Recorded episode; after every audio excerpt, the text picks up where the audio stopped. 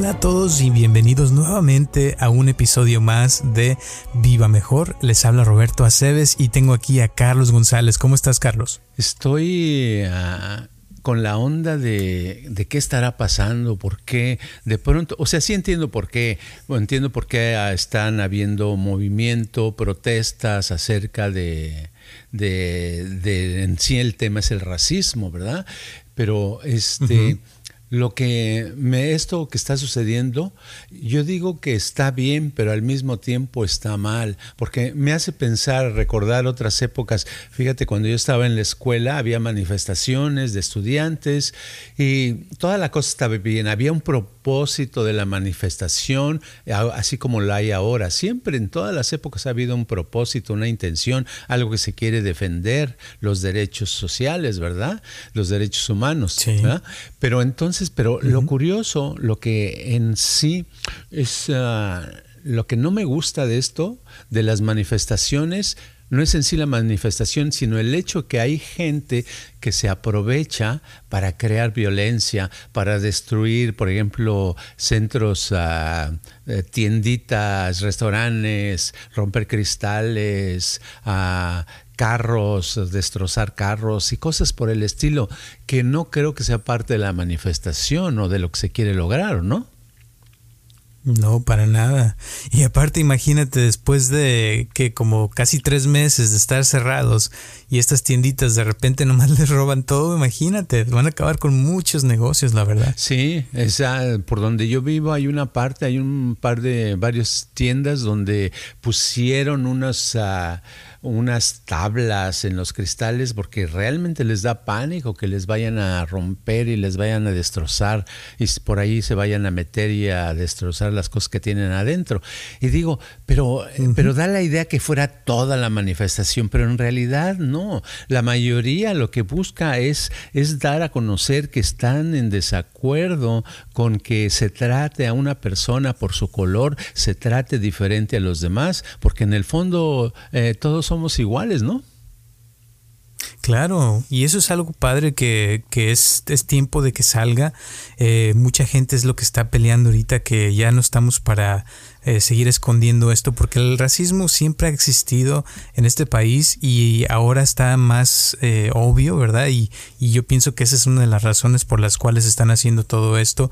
Y estoy de acuerdo contigo, o sea, esas personas que destruyen son un porcentaje muy pequeño, pero que echan a perder todo el trabajo de los demás, porque hacen como que la gente a veces puede confundir una cosa con la otra y, la verdad es que la, la, gran mayoría no están haciendo destrozos, sino son manifestaciones en paz y, y, he visto videos y fotos de gente que se sienta, que está, o sea, tranquilamente haciendo la manifestación, ¿no? Claro, están exponiendo su, su derecho a, a dar su opinión, ya sea con palabras o con su actitud, con su presencia, pero ah, eso es lo malo, siempre en cualquier parte del mundo, en cualquier parte de la historia que, que, examinemos, siempre ha habido unos cuantos que la riegan, que la hacen pero como con ¿verdad? Lo hacen pero intencionalmente, como destruyen las cosas, sacan su carácter, su eso que llevan adentro destructivo, esas uh, eh, corajes, esas eh, envidias, eso que sienten y paz lo, lo sacan y pues eh, la mayoría, se, eh, eh, uno si ve desde afuera, pues te da la idea, oh no, pues todo mundo está portándose mal, todo mundo está destruyendo, pero son unos cuantos y realmente es, triste eso, que se ensucie que se manche el propósito limpio de mostrar que ya no quieren racismo, que ya no se quiere, que, se, que, se, que la gente se dé cuenta y el gobierno se dé cuenta que aunque nuestra piel sea de diferentes colores, no somos diferentes, que aunque nuestras creencias sean diferentes, no somos diferentes personas, somos interiormente, todos somos igual, ¿no? Claro, y todos tenemos el mismo derecho a ser felices, a vivir nuestra vida y más que nada pienso que esto es una de las cosas que están sucediendo también eh, por, por culpa del, de la fuerza bruta a veces que se usa, del abuso de poder de los líderes, de personas que están dentro de la misma policía. O sea, por ejemplo, yo tengo muchos amigos que son policías y, y me han platicado historias, ¿no? De que son, eh, o sea, son como una familia y, se, y parte de la, de la sociedad de, dentro de la policía son que se cuidan unos a otros pero a veces por eso hay una, una ahora sí como dicen, una manzana podrida y, y hacen que las demás se, se, vean mal, pero la mayoría no dice nada porque no quieren eh, que esas mismas personas después, imagínate, están en un lugar y, y, tienen que este, cuidarle su espalda, pues así les va, ¿me entiendes? Sí, yo digo que va a llegar un momento cuando como civilización avancemos más, eh, que habrá más armonía,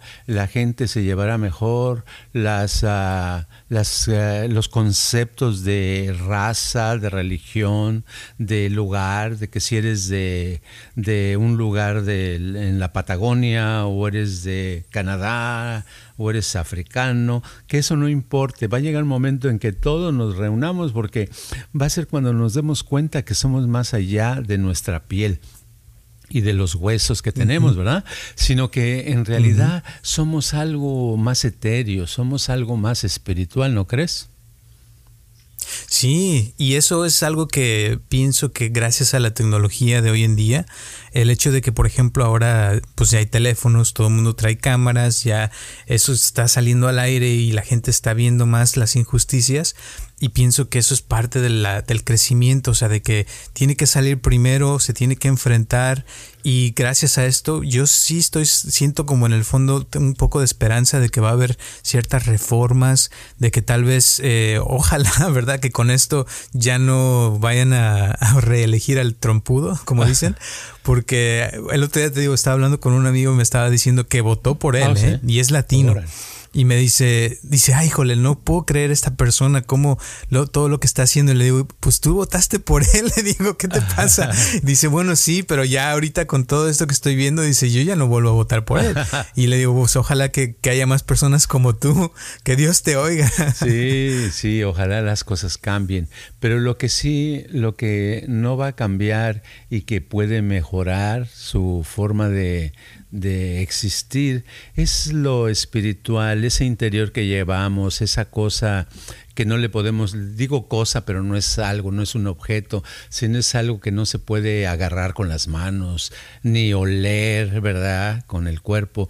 Pero eso que somos en esencia, esa esencia, ese espíritu, esa cosa maravillosa que que va más allá del tiempo y del espacio y que nos puede llevar a un plano, ¿verdad? Un plano superior, un plano donde no haya la fuerza bruta, donde no haya la violencia, donde nos comunicamos de una manera espiritual, entonces las cosas van a cambiar.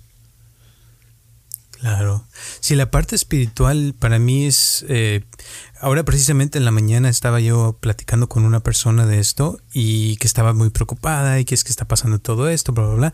Y le digo, bueno, le digo, porque siente que mucho miedo, que vaya a pasar algo, bla, bla, bla. Le digo, pues mira, la verdad, le digo, es que te vas a morir. te, va, te va a llegar un día la muerte y le digo, y cuando te mueras, pues ya no te vas a tener que preocupar de, tu renta, de, de, que si hay un virus, que si esto, que si lo otro. Le digo, pero mientras, le digo, entre lo que pasa eso y te llega esa muerte, le digo, pues ¿por qué no disfrutar de lo que está ahorita, de lo que tienes? Le digo, aunque esté pasando todo esto, pues todavía uno puede echarse unos, unas buenas enchiladas, le digo, puede uno comerse su platito de frijoles, unas tortillas, o sea, hay muchas cosas que puede uno disfrutar en la vida, pienso, a pesar de todo lo que esté pasando. Porque tarde que temprano, o sea, quieran o no, todos los que existimos en estos momentos nos vamos a morir, ¿no? Es la verdad. Exacto. Sí, y la, la, cosa es que lo, el, cuando uno tiene un problema muy grande, sobre todo ya sea una enfermedad o un problema con los que están pasando de económicos o de violencia, de, de epidemia, de lo que sea, un problema así, cuando uno puede por unos minutos cambiar su atención y pensar y darse cuenta que uno es más allá que un cuerpo de carne y hueso, cuando uno se da cuenta que es algo espiritual, algo permanente, el problema se ve diferente, ¿eh? generalmente se ve más pequeño porque es transitorio los problemas. En cambio, lo espiritual es algo que eh, está ahí y que seguirá estando. Y simplemente lo que perdemos en realidad es nuestra identidad. Cuando nos olvidamos de lo espiritual, no es porque esté, esté ya ido sino, o quitado, sino es porque lo, lo estamos olvidando, lo estamos ignorando, ¿no? Y ahí está siempre. El problema es la atención, o sea, que lo pone uno la atención en otras cosas y se hace más sólido la, la materia, ¿no? Lo, lo, la carne, como dices, y la parte espiritual se, se, vuelve más como irreal, se podría decir, ¿no? Sí, cuando el, eh, cambia mucho, los problemas son muy diferentes cuando uno agarra el concepto espiritual, cuando uno se, se pone en contacto con sí mismo y llega un momento en que dices, oye, soy un espíritu y realmente lo sientes, lo experimentas, lo vives, la vida se ve diferente. No importa qué tantos problemas haya, siempre, siempre se ve como una salida enfrente, se ve una oportunidad. Eso es lo, padre. ¿Por qué? ¿Por qué se ve? Porque es algo que eh, te da seguridad el conocerse. Por eso es muy importante conocerse a sí misma, a sí mismo, ¿no? Sí, trabajar en, uno mismo, hacer meditación, estar aprendiendo cosas nuevas todos los días, o sea, crecer espiritualmente en todos los aspectos. Y una cosa ahorita que estabas hablando que, me, llega también, que a veces sucede, que me ha tocado ver, que hay gente que se mete tanto en lo espiritual, ¿verdad? se va al extremo que, que dejan de hacer cosas y, eh, por ejemplo, me acuerdo de una película de un chavo que, que se puso a meditar en su apartamento, una película argentina, y que ahí se quedó y después este lo tuvieron que sacar de ahí y, este y se fue a buscar un maestro y hace cuenta que, el maestro lo puso a trabajar y él se queda pero ¿por qué si uno este lo que quiere es hacer eh, meditación y iluminarse y bla bla bla y el maestro no este lo puso a trabajar de mesero en un restaurante imagínate Sí. Entonces la, la clave es esa, es, es, el trabajo, ¿no? O sea, hay que trabajar, pero aparte también eh, tener un balance con lo espiritual, ¿no? Claro, es que la, la, meditación hay maneras de entenderla. Hay gente que entiende los conceptos básicos de meditación y le enseñan que meditar es sentarse, estar en una silla, eh, puede estar concentrado en un mantra, o sea, en una repetición de una frase o de un sonido, o puede estar con su atención en la respiración, ¿verdad? Pero en realidad la meditación puede ser, hay diferentes tipos de meditación. Se puede meditar al ir caminando, se puede meditar al estar eh, lavando los trastes, se puede meditar al estar barriendo, se puede meditar haciendo cualquier actividad, hasta estando manejando el automóvil. Porque meditar es, eh, es en sí el tener la mente eh, en estar en ese momento, estar en el presente viviéndolo, ¿no? Y eso, eso es lo que eh, pienso para mí en lo personal cuando eh, medito mucho siento que cuando trabajo, trabajo mejor. O sea, se trata como de hacer mejor lo que haces y estar en el momento donde estás cuando lo estás haciendo. Y en, en la tradición japonesa, pues es, eso es por lo que los japoneses, casi todo lo que, si tú vas a Japón, ahí vas a ver que cualquier cosa que hacen, hasta si es una mesa o si es lavar platos o cualquier tontería, la hacen con, con, unas ganas que hasta se te antoja decir, este, wow, yo quiero una mesa de esas o quiero ser así, ¿me entiendes? Y muchos de los carros también japoneses, por eso son, eh, sí tienen fama, ¿no? De que son de los mejores en el mundo, creo. Sí, la, la persona que me inició en la meditación zen, allá por el año 70, eh, ella, esa persona era una mujer, una amiga, que este, lo que hacía, me, me dice, vente, voy a tener una, voy a hacer la, la ceremonia del té. Le dije, ¿la ceremonia del té? Dice, sí, es, un, es en la casa de unos japoneses. ¿Ok? Entonces me invitó a eh, tal hora, ese día fui, etcétera. Y resulta que no puedes hablar, estás sentado mientras ves cómo hace la ceremonia y te dices, pues va a calentar el agua, va a poner el té y te lo va a servir, ¿no? y resulta que no, realmente es una ceremonia, se tardó como media hora ¿verdad? Desde hacer el agua, de preparar el té, que era una, es una hierba eh, verde, ¿verdad? té verde, y, lo, lo, moler en una, en una cosa especial, lo muele a mano con una especie de igual de molcajete, ahorita se me olvidó el nombre de cómo se llama eso, y este, y todo hace, y las telas que se usan y cómo se doblan, eh, total que te digo media hora y luego ya te da la taza, es una taza de madera y es redonda, o sea, no tiene eh, la oreja para agarrarse, ¿verdad? Entonces la, la, tomas y es, pues llega un momento en que estás y entras en la onda y al rato te sales de ahí sintiéndote muy bien, como si eh, realmente tú estuviste meditando. Y es que te va llevando, el estar ahí nada más viendo la, la ceremonia, te va llevando a un nivel donde todos los pensamientos se van quitando, quitando, y llega un momento que nada más estás presente allí en el presente, este, en ese momento, disfrutando de lo que está sucediendo. Y yo quedé apantallado de lo que es una ceremonia de té y sé que muchas cosas eh, que, porque nacen del zen, de la meditación zen, eh, son así en Japón, ¿verdad? Sí, y es el sentir el calorcito de la taza del té, es oler el olor del té, es estar ahí presente con todo, o sea, todo tu ser.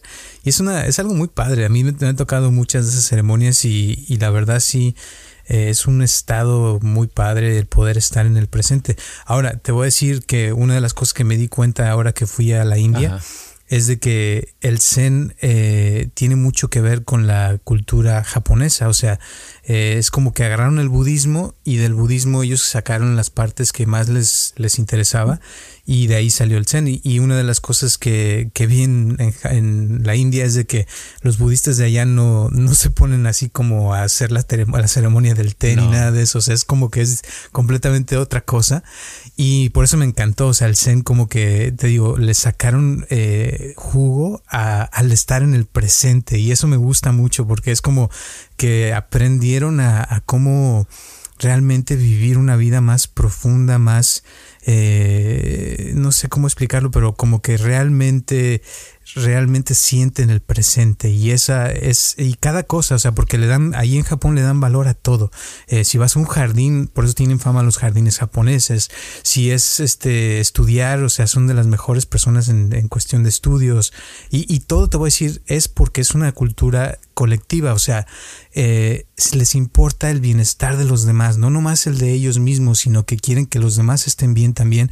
Y por eso si van a hacer un producto, si van a hacer por ejemplo una mesa, como dije hace rato, quieren hacer la mejor mesa para que las personas que la usen les vaya bien con esa mesa, que la disfruten, si es un carro para que el carro les funcione, que sea útil, o sea, es como que realmente tienen en mente a los demás y eso me encanta de esa cultura. Sí, es muy padre, porque de ahí vienen ah, ciertas ideas que se han esparcido en el, a través del, del, del, tiempo.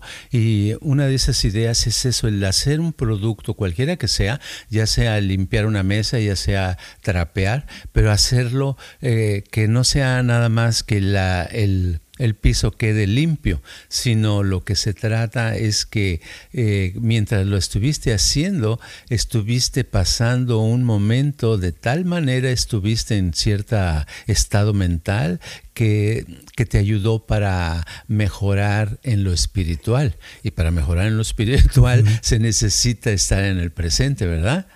Entonces me hace muy padre esa, esa actitud porque si la tuviéramos, en vez de que estamos este, lavando, vamos a trapear un piso y estamos pensando en una, alguien que no nos cae bien y estamos pensando en que eh, mañana qué, qué, voy a comer a la hora de lunch y estoy pensando en otra preocupación, en un bill que tengo que pasar.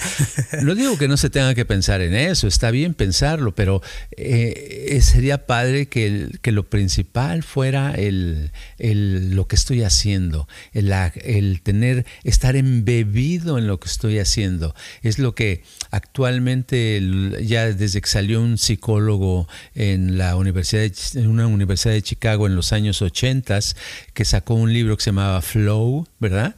que decía que era un estado en el cual era nada más como que tu atención fluía y tu movimiento cuando estabas haciendo algo que te gustaba, que te sentías muy bien, pero es eso, es el mismo flow, eso ahora se le conoce con ese nombre, pero siempre ha existido.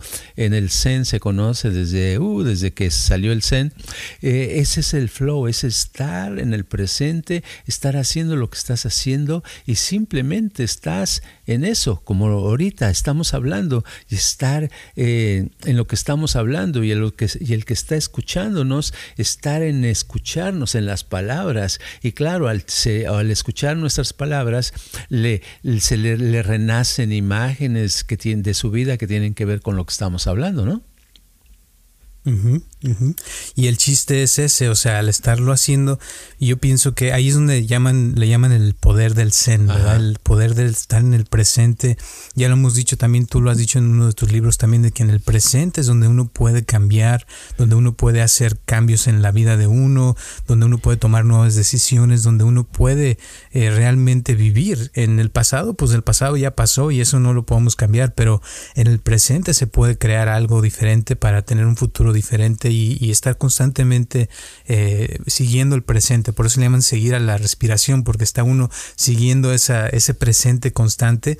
Y es un arte, o sea, es un arte porque no, no es fácil y, llega un punto donde a veces se puede uno dormir fácilmente, pero luego vuelves otra vez a practicar, a estar en el presente y a volverte a poner y, con el tiempo se va haciendo como un hábito de, vivir la vida al máximo, eh, de disfrutar de cada cosa, aunque sea algo negativo, también se puede disfrutar porque cuando está uno en el presente como que le agrega saborcito a veces a la vida. ¿no? Claro, y así ahorita estaba, me vino algo que me gustaría aclarar, que hay personas que piensan que, que, la meditación nada más es como estar en un estado relajado, relajarse.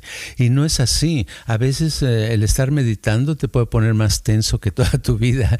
Puedes tener, puedes sufrir una tensión y un dolor tremendo, dolor físico, ¿verdad? A veces hay dolores en el cuerpo y sobre todo cuando haces un intensivo de meditación largo. Yo recuerdo después de varias horas, ¿verdad? Aunque no estás sentado eh, tres horas seguidas, sino te sientas, por decir algo, 40 minutos o una hora y te pones a meditar caminando unos cinco minutos o 10 y luego te vuelves a sentar. Pero en la, a veces eh, puede venir un dolor tremendo de espalda que dices, no, pues aquí yo ya me morí, ¿verdad? Pero, pero eso, ese dolor, no quiere decir que lo estés haciendo mal, es un dolor porque la misma meditación te sirve de diagnóstico, te da un diagnóstico. ¿A qué me refiero? A que te diagnostica dónde andas mal, en qué parte de tu cuerpo. Si te empieza a doler la espalda es que es algo que tiene que ver con tu espalda. Si de pronto te empieza a doler un dedo de un pie es porque allí hay algo mal con tu pie. Y, lo curioso es que si sigues meditando constantemente, va a llegar un momento en que dices, oh, ya los dolores de espalda me desaparecieron. Y es porque ya, ya pasaste a a través de esas energías bloqueadas, ¿verdad? que como hablamos en el podcast pasado de los chakras, que hay energías que se bloquean, eh, al desbloquearla por medio de la meditación viene la liberación y entonces ya la espalda está a gusto. No quiere decir que ya termino allí, que para de ahí en adelante vas a ser, eh, todo va a ser dulzura y felicidad con la meditación, ¿verdad? Porque la meditación es como la vida, o sea, va a llegar otro momento en que tengas que pasar a lo mejor por una ansiedad. A mí me pasó mis primeras meditaciones de Zen, una ansiedad, una desesperación que no podía. Y claro, eh, ahí como era el método y era con maestro Zen, pues lo, él lo único que hacía me ayudaba dándome unos este, palos, ¿verdad? Con una vara en la, en la espalda que eran más dolorosos que el dolor que, y la ansiedad que yo tenía. Entonces ganó el dolor de la vara a mi ansiedad, ¿verdad? Mm-hmm. Así pasa, pero es cierto.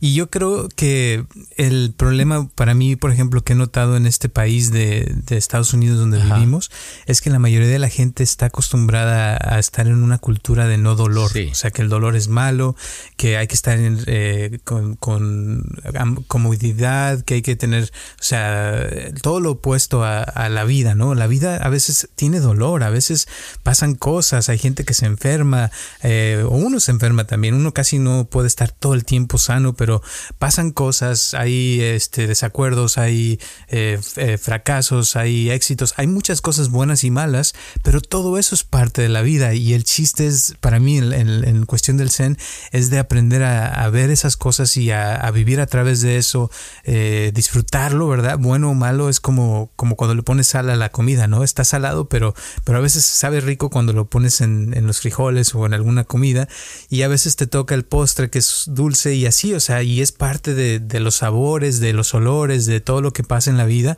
Y, todo eso tiene que ver, como dices, con los chakras, en lo que hablamos la, semana pasada, o sea, se va alineando uno mejor cuando puede enfrentar el, el dolor, pero sin ¿cómo te diré? Como sin sufrir tanto de eso, sino que te das cuenta, ¿verdad? Que el dolor es, existe, pero no eres tú, o sea, tú eres el espíritu, tú estás separado del dolor, eh, el dolor lo siente tu cuerpo, lo siente tal vez tu mente, pero el espíritu no siente todo eso, sino que es como, como si se estuviera adicto a esas sensaciones, ¿no? Sí, las, yo digo que las comodidades son las que nos hacen débiles el sillón más cómodo. Yo recuerdo la primera vez que llegué a Estados Unidos, prendiendo la televisión, en uno de los comerciales sale una cama que le tan que carísima, pero una cama donde tú le podías mover con un botón para que se inclinara hacia arriba, hacia abajo, hacia el lado, para que estuviera más suave, etcétera, ¿no? para que durmieras más profundo. Me saqué tanto de onda porque en realidad no se necesita una cama cómoda para dormir profundo. Se puede dormir profundo en el piso, en una tabla, ¿verdad? En, algo duro. No se necesita porque es uno el que necesita entrenarse a volverse parte de la vida, a volverse... Eh, o sea, no entendí la, pero entendí más, más tarde, entendí la, la, el concepto de que cuando vi a mi alrededor, que todo era comodidad, sillón cómodo, un sillón especial para sentarse, una silla especial para sentarse, los carros, el primer carro que vi de que era automático, donde antes no, sé, no era automático, tenías que este, cambiar de velocidades, etcétera, etcétera.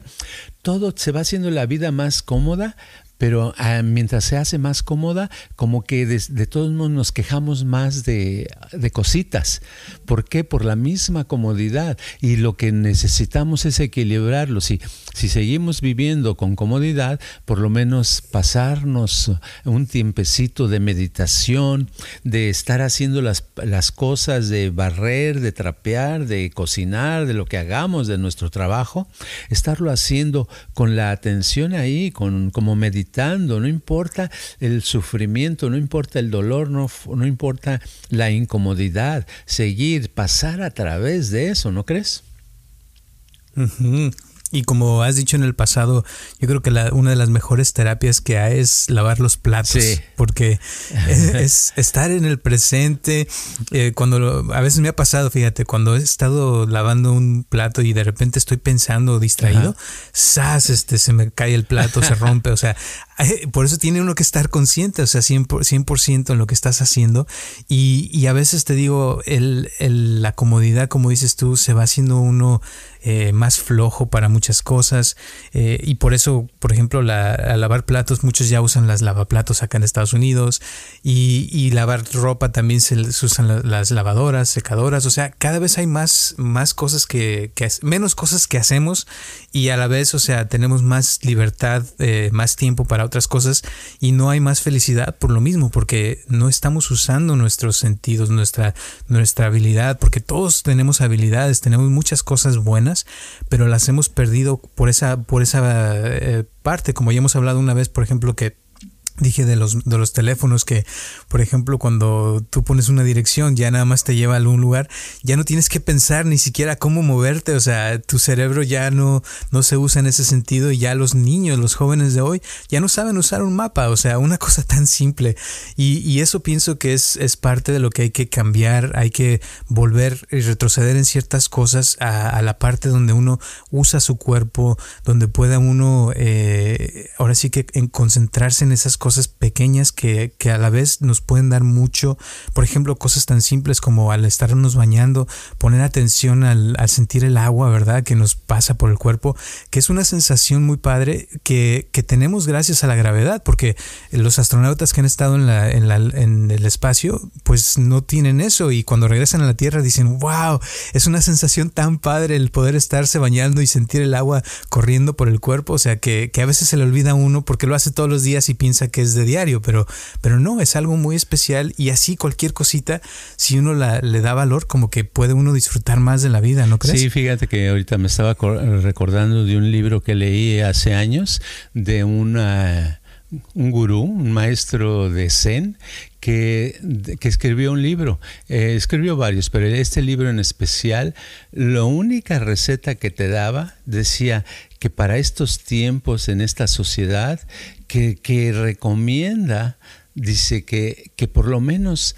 le dediquemos eh, todos los días al estarnos bañando 20 minutos para bañarnos, que no nos, que no sea la prisa de dos, tres, córrele porque ya se me hace tarde, sino 20 minutos aunque sea para este oler el jabón, sentir el agua, eh, si está caliente, si está tibia, o sea, disfrutar de eso como si fuera toda una terapia. Entonces se me hizo muy interesante porque eh, es importante, ¿verdad? Claro, no dijo cómo le hace uno para bañarse todos los días porque a veces este, uno, se baña, uno se baña cada semana, cada dos semanas. Pero digo, vamos a suponer cada, cada que se, se acostumbre uno a bañar, algunos se bañan cada tercer día, otros cada cuarto día, otros todos los días. De todos modos, hacer algo, lo que estemos haciendo, hacerlo con atención, eh, dedicados, con atención de nuestros cinco sentidos, olfato, eh, gusto, tacto, eh, la vista y el oído, ¿verdad? Todo eso. Y, Es increíble cómo puede cambiar las cosas nada más usando los cinco sentidos. Es una manera eh, increíble de desarrollar un poco lo espiritual, aunque parezca que no. Totalmente de acuerdo contigo. Yo creo que con ese vamos a terminar este podcast. ¿Algo más que quieras antes de decir, antes de terminar el podcast para terminar? Yo digo que nada más que me gustaría que todas las personas eh, se mantuvieran en contacto, en comunicación, porque en esta época es bueno estar en comunicación, no, eh, no quedarse con cosas, de problemas, dificultades, sino tratar de buscar eh, el, el enfrentamiento a esas situaciones y, o solución, ¿verdad? Y pues con gusto estamos para ayudarles a quien Viva Mejor. Muy bien. ¿Quieres dar tu, eh, tu Instagram y tu número de teléfono? Instagram eh, es Carlos G. Mente, teléfono de WhatsApp es 949-244-9784. Perfecto, pues muchísimas gracias y ya saben que estamos aquí todos los martes a las 6 de la tarde en cualquiera de las plataformas donde escuchan sus podcasts. Se los agradecemos también muchísimas gracias a las personas que nos mandan sus preguntas cada semana, se los agradecemos de verdad. También a las personas que nos han donado dinero, gracias, gracias, gracias.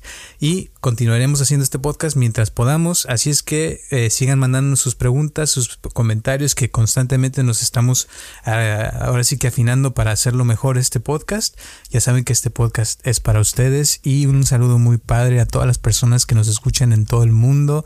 Gracias de verdad y nos vemos el próximo martes a las 6 de la tarde.